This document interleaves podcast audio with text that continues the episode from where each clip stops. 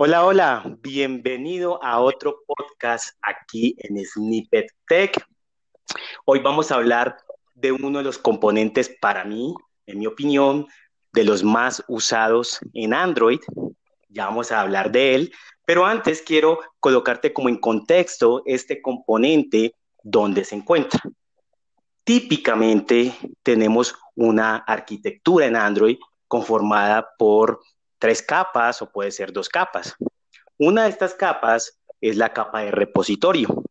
Esta capa de repositorio es la encargada, como su nombre, de ir a repositorios, a fuentes de datos, a obtener datos o guardar datos, que puede ser una API, que puede ser una base de datos, que puede ser un archivo, que puede ser algo local.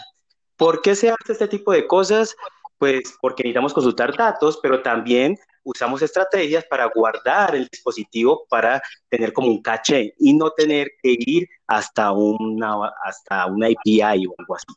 Así que hoy vamos a hablar un componente que encaja en esta, en esta capa, que es la de repositorio, y por eso hoy nos acompaña de nuevo Carlos, es Google Developer Expert en Android y que tiene mucha experiencia en lo que es desarrollo de aplicaciones, así que estamos con él y vamos a hablar de este componente que eh, se llama Room. ¿Qué más, Carlos? ¿Cómo estás?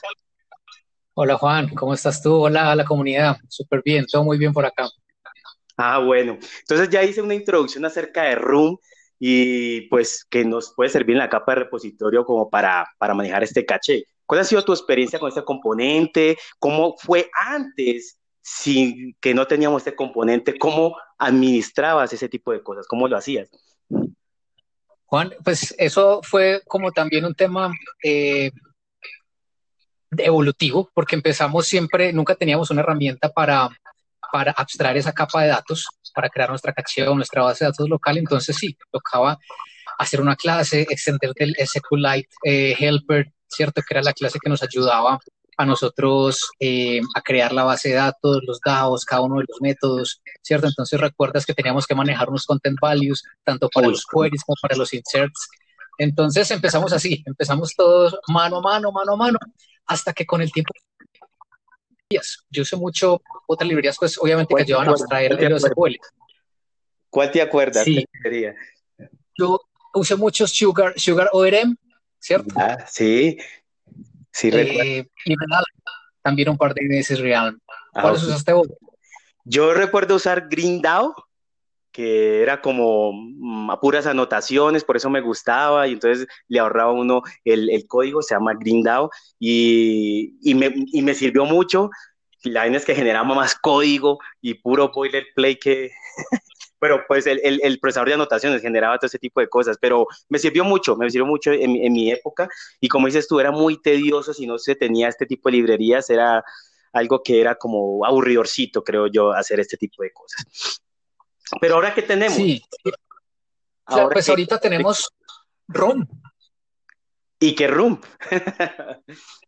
Al final ROM es lo mismo, es una, es una librería que nos permite abstraer esa capa de, de acceso a datos locales ¿cierto? Entonces nos permite crear bases de datos SQLite de una manera súper simple y no solamente crear la base de datos, sino que automáticamente eh, la generación del DAO y cada una de las operaciones que tenemos sobre ella. Entonces es, es uno de los componentes del Jetpack, ¿sí?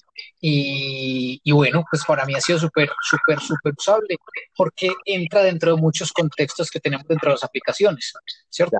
Entonces, claro, cuando tenemos que guardar, por ejemplo, el estatus de cualquier tema que consultamos en el API, traemos la data, la guardamos localmente, nos sirve como caché y luego todas nuestras vistas, digamos que le pegan a esa base de datos local en vez de desgastarse e ir hasta el API.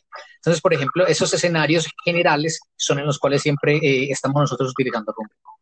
Ok, pero Room usa eh, SQLite al final. ¿Está usando SQLite sí, claro. al final? Okay. Sí, claro, al final lo que te hace es abstraer esa capa de ese, de, de ese. Al final lo que hace es abstraerte eso. ¿Y, y, y, cómo está compuesto eh, Room? O sea, ¿cómo es la arquitectura? ¿Cómo, cómo, cómo está compuesto? Sé que lo tiene entidades. Bueno, ¿Sí? Sí. ¿Y qué, ¿Pero qué son las entidades? Sí, claro. Las entidades, cuando digamos que las entidades son esos objetos que tú quieres mapear en lo que, en lo que son las tablas de la base de datos. Entonces, el pollo. Es el, es el clásico pollo, sí, eh, pollo, como, como te le quiera decir. sí, ese. O el data Entonces, exacto, sí. Entonces, claro, lo que te hace ese componente entity, lo que hace es mapearte eh, la, la, info que estás encapsulando, la data que estás encapsulando, de, la, de la, la, te la, te la mapea sobre una tabla, ¿cierto? Y sobre esa tabla es que nosotros consultamos, ¿cierto? Eh, desde nuestra capa de repositorio normalmente, ¿cierto? Pasamos los datos a nuestra capa probablemente de, de user case, donde hacemos una transformación, luego al view model y lo ponemos en live data que va a estar observando el, el, view y digamos que ahí nos queda ya todo el path totalmente construido. Mira que es súper simple. Hay una, hay una capa intermedia que es el DAO. El DAO es, digamos que el método que se llama desde el repositorio. Es una, es una interfaz. ¿no? Donde están todas las operaciones de insertar, de actualizar, o sea, los, los CRUD, además de, de, varias sentencias SQL, ¿no? Claro, entonces lo más simple y lo más chévere del DAO es que a través de anotaciones nosotros podemos definir cada una de esas operaciones. Y esas operaciones no solamente van en el CRUD básico, ¿cierto? De consultar un dato, de actualizar o de borrar o insertar un dato, sino que también nos permite hacer consultas un poquitico más complejas, tanto a nivel de mapeo entre entidades, ¿sí? Como nosotros definir nuestro propio eh, sentencia SQL y, utilizarla en cualquiera de nuestras operaciones, porque pues, las necesidades de negocio o lógica de negocio muchas veces eh, requiere como de ciertas cosas que no son de mapeo exacto en una sola tabla.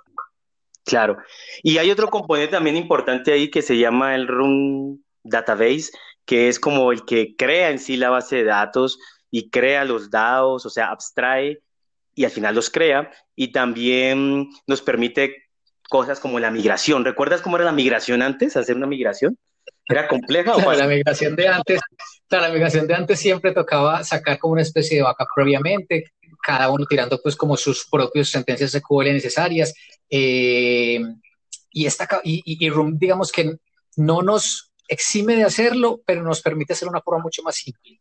¿Cierto? Entonces, el manejo de versiones y de migraciones es mucho más simple. Nosotros lo, lo indicamos de versión a versión de cuál a cuál queremos eh, setear la migración y, y, ya. Pero antes, claro, nos tocaba hacer absolutamente todo nosotros. En este momento solamente Room nos permite eh, decir qué queremos hacer, o un simple, un, un simple alter table o cualquier cosa, pues como simple. Antes, no nos, antes nos tocaba a nosotros guardar data, dejar la memoria, hacer todas las cositas y luego volver a, a, recorrer la data, insertarla. O sea, era, era un tema muy, muy tedioso antes.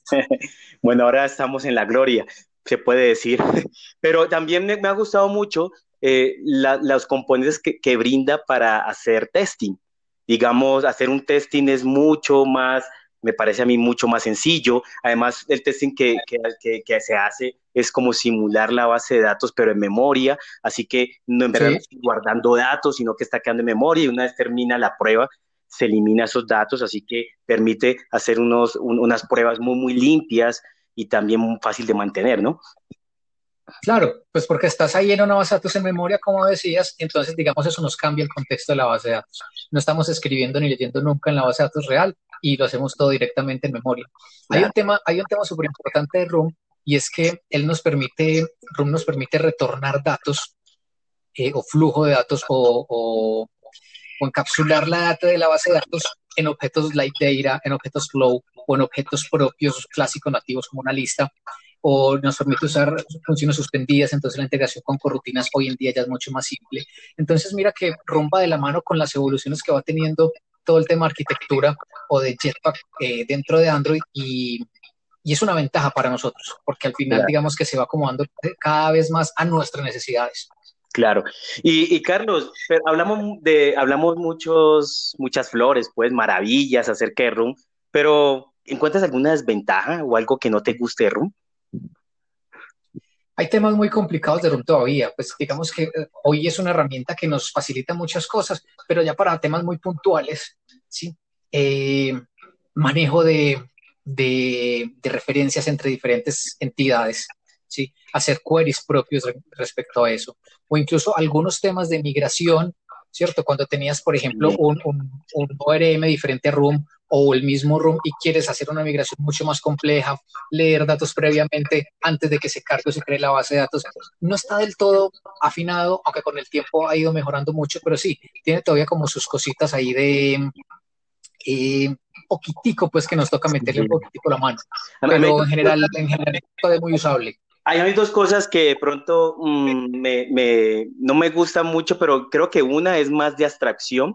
O sea, de pronto modelarlo en clases, porque al final es un ORM, modelarlo como en clases, después uno modela, a veces uno no sabe cómo modelarlo, si lo modela como entidad, lo modela como clases y al final se enreda.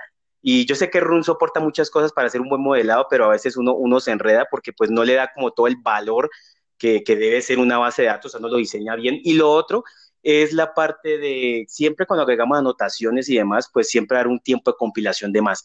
Así que el, procesador de, anotaciones va a tener que ejecutar y cada vez que hagamos algún cambio, algo así, va a tener que correrse.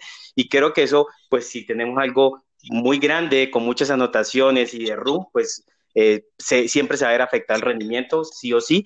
Eh, que los puristas dicen, no, mejor no uso esto porque me afecta el rendimiento, pero en verdad en la mantenibilidad y en la facilidad, pues se, se gana mucho, ¿sí?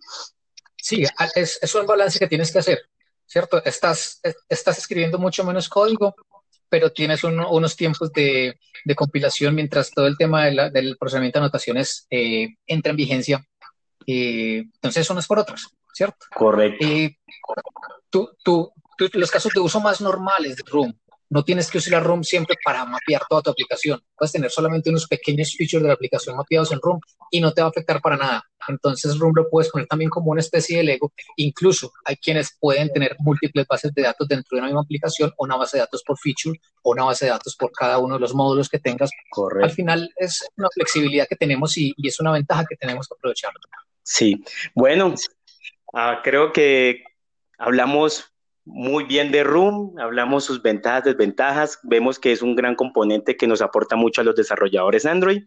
Así que, eh, unas últimas palabras, Carlos, para la comunidad. Nada, cubrimos, cubrimos eh, a, grandes rasgos todo el tema de las capas, cubrimos cada uno de sus componentes, cubrimos algunos de los ejemplos clásicos para, para, para usarlo. Entonces creo que quedó completo, quedó súper completo y, de verdad, no es, no es, complejo el uso. Sí, bueno, gracias, gracias a todos por escucharnos. Eh, recuerden darle like, recuerden compartirlo y nos vemos en otro podcast. Chao, chao. Chao.